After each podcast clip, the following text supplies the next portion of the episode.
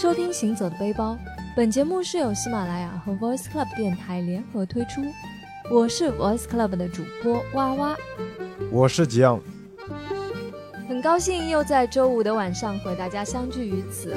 那在上一期的节目里呢，我们跟大家提到了一些宜昌的美食。我还在上期节目的听众留言里面啊，发现了一条，说一看到宜昌，会不会是萝卜饺子呢？那我当时想到的是萝卜饺子，那肯定就是跟我们平时吃的东北饺子差不多嘛，啊，换一个萝卜馅而已。不过呢，我还是上网查了一下，结果呢，发现这个萝卜饺子的做法跟我们上海的有一道街头小吃特别的像，在我们上海呢叫做油墩子，几乎啊已经在马路上绝迹了。也有一种叫法叫做萝卜丝饼。那做法呢，就是把萝卜丝放在面糊里，然后放进一个模具。这个模具呢，在上海就类似于像啊金元宝一样，放进一个模具之后呢，直接放油里就炸。炸出来之后呢，蘸一些甜酱和辣酱，好吃极了。现在真的是吃不到，我记得以前小时候五毛钱一个。对啊，简直是太好吃了！每次放学回家都要去街边买两个，现在真的绝迹了。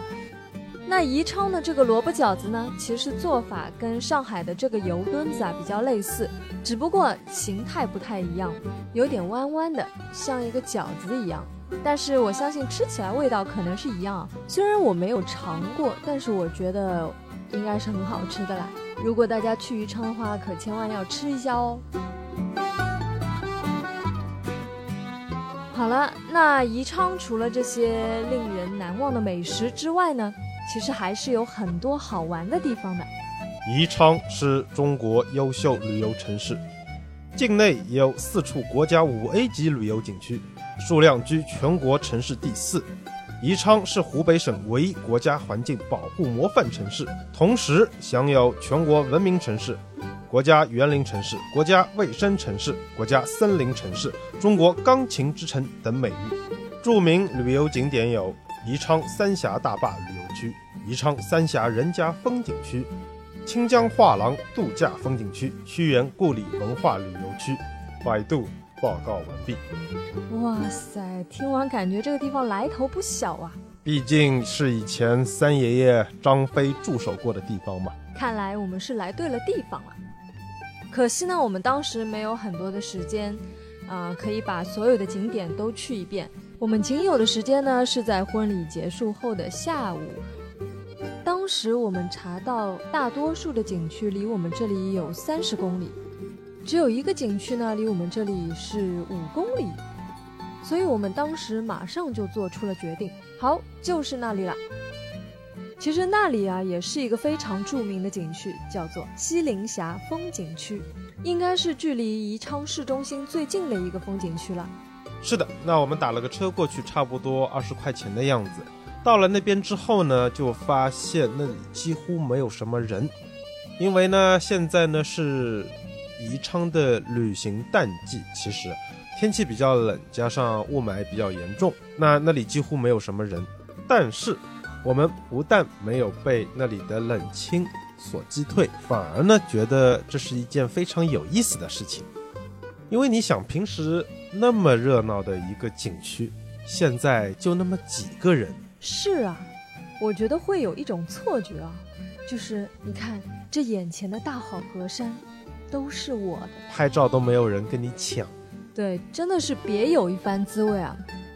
那到了西陵峡风景区，除了你自己可以观赏以及走走看看之外呢，你还可以选择西陵峡游船，或者呢坐下劳溪的快艇。那这两种不同的游玩方式呢，其实是两条不同的路线。游船的时间呢，差不多在三十到四十分钟，价格呢是一百块钱一个人。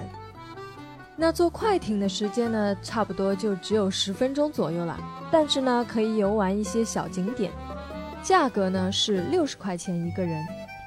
那你如果想两样都做的话呢，价格是一百六十元，没有折扣。是的，如果你两种方式都想体验的话呢，建议你抽一整天的时间来玩，因为这是一个非常大的景区哦。不管你选择坐游船呢，还是快艇，它这里都会赠送一个白马洞。那其实这个白马洞呢，也是一个小景点，据说是当年唐僧师徒几人取经经过的地方。然后唐僧的那匹白马，也就是小白龙，在这个洞里面呢待了好几天，所以呢因此而得名，叫做白马洞。那么当时呢，我们选择的是游船，主要是酱酱啊，他想体验一下微服私访下江南的感觉。坐快艇就没有这种感觉啦，而且身边又有两个美女作陪，多应景啊！当时呢，我们是在山上，而游船码头呢在山下。那我们下山呢有两条路可以走，一种呢就是直接下山，还有一种呢就是途经白马洞。在售票大妈的极力推荐下，我们还是决定去下白马洞，毕竟是免费的嘛。我不知道平时啊这个白马洞是怎样的一番景象，但因为刚才也说到，我们去的时候是淡季，所以呢，我们一行三人在这样的一个长达两千多米的溶洞里面走，真的是很不一样的感觉啊。那这里要注意一点呢，在进入白马洞之前呢，会遇到一个大叔，然后呢，我们就被他忽悠了一把。他是这么说的：这个洞呢有两千多米，你们走一走呢要走个把小时。呃，门口呢有小木船，你们可以坐。呃，坐的话是十块钱一个人，坐船呢差不多是十分钟的样子。这真的是原话哦。然后呢，我们就坐上了这个小木船，那就有一个船夫呢手动划船。当划了差不多五分钟的时候呢，我就觉得这个这个速度比走路还慢。那他是怎么做到？如果我们走路要个把小时，他划船只要十分钟的呢？就我刚还在那里想的时候呢，船靠岸了。船夫说到了。我说啊，什么到了？已经到了吗？已经两千一百米了吗？他说什么两千一百米？划船两百米啊，剩下的一千九百米你们要走旱路啊，船划不过去的。那那个时候呢，我们才意识到被忽悠了，被那位大叔断章取义了。所以在这里就是提醒一下各位啊，就是呃，坐小木船呢也是一个相当不错的体验，但是呢只有两百米，啊，坐一坐呢也就五六分钟的样子。那剩下的一千九百米呢，还是要走旱路。如果你不选择坐船的话呢，就是可以直接走，走两千一百米。那坐船的费用呢是每个人十块钱。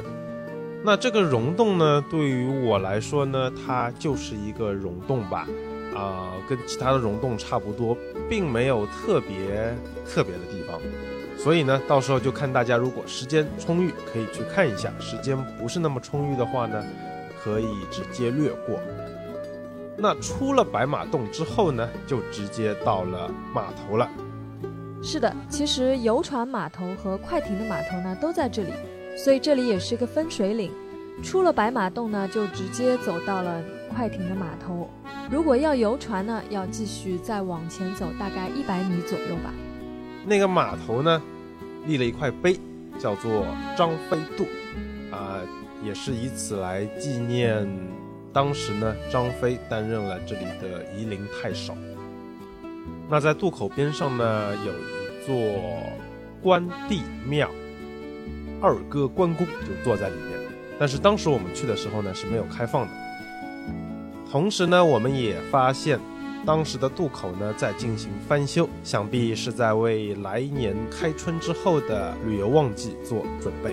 所以我相信，到了来年春暖花开之时，又是一番非常繁荣的景象。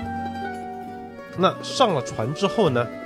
我不知道平时是什么样的景象，但是当时我们所感受到的，也就是当年诸葛亮草船借箭的景象。什么意思呢？就是大雾天气啊，能见度应该不会超过五十米吧，就是茫茫大雾。啊，哇哇觉得有一些可怕，但是呢，我却觉得非常美，啊，有一种朦胧美。其实我是被震撼到了啦，因为那个江面真的很平静，很平静，然后两边的山又高高的耸立，就感觉人在下面非常的渺小。而且当时我们所乘坐的游船，其实可以容纳百人的。那当时呢，只有我们三个人加上船夫，真的有一种都是朕的江山的感觉啊。我觉得很大一部分的原因啊，是因为可能真的是没有人，不然这船上估计都没有你站的空间。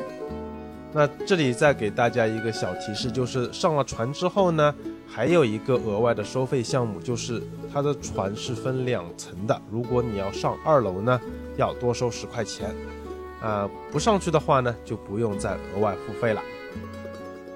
好了，那这差不多就是我们去的西陵峡了。那喜欢历史的朋友呢，可以去看一下，顺便呢可以参拜一下关公庙、关帝庙。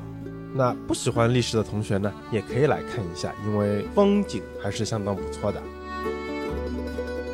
那就在呃西陵峡景点的边上呢，有另外一个地方，基本到了那边就可以看见的，就是有一个蹦极的地方。